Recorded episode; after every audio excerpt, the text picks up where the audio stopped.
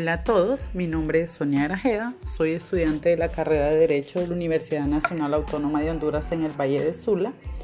A continuación, y como parte de las asignaciones de la clase de privado 2, les voy a hablar un poco de las sucesiones como forma de adquirir la propiedad. Un tema muy interesante que le compete al derecho civil, por tanto está regulado en el Código Civil de nuestra normativa vigente.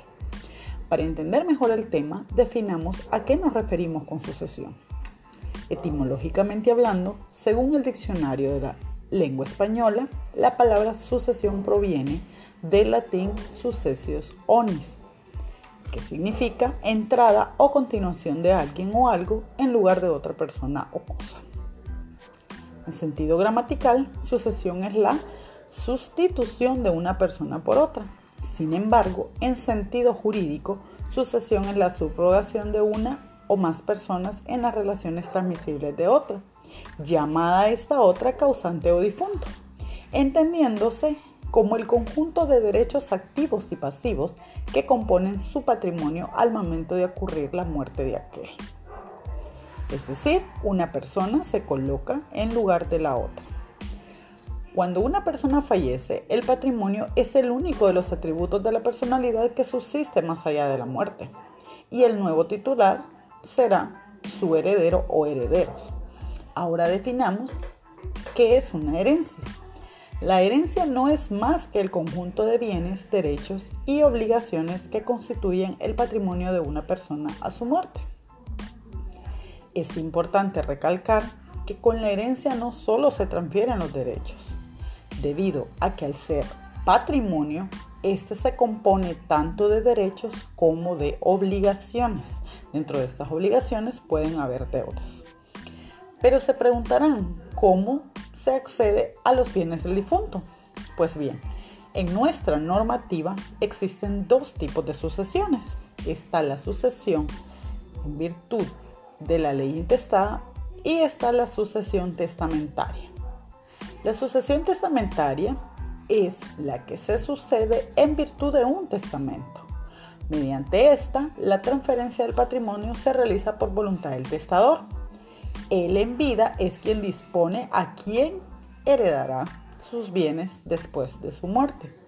Mientras que la sucesión en virtud de la ley intestada o ab intestado es la que dispone la ley cuando el difunto no establece quiénes serán sus herederos. Cabe destacar que la sucesión en los bienes de una persona difunta puede ser en parte testamentaria y en parte intestada. Esto puede ser el caso que el difunto solamente haya testado una parte de todo su patrimonio y el resto se iría por intestado. Otros conceptos importantes que debemos conocer en el tema de sucesiones son los siguientes. Asignaciones. Se le llaman asignaciones por causa de muerte las que hace la ley o el testamento de una persona difunta para suceder en sus bienes. Otro concepto es asignatario. El asignatario es la persona a quien se hace la asignación. Y las asignaciones pueden ser de dos formas, universales o a título singular. Las asignaciones a título universal se llaman herencias, mientras que las asignaciones a título singular se le conocen como legados. Es importante establecer la diferencia entre ambos. El signatario de herencia se llama heredero y el signatario de legado legatario.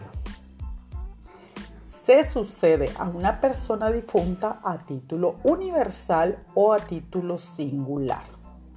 El título es universal cuando se sucede al difunto en todos sus bienes, derechos y obligaciones transmisibles o en una cuota de ellos como ser la mitad, un tercio o quinto.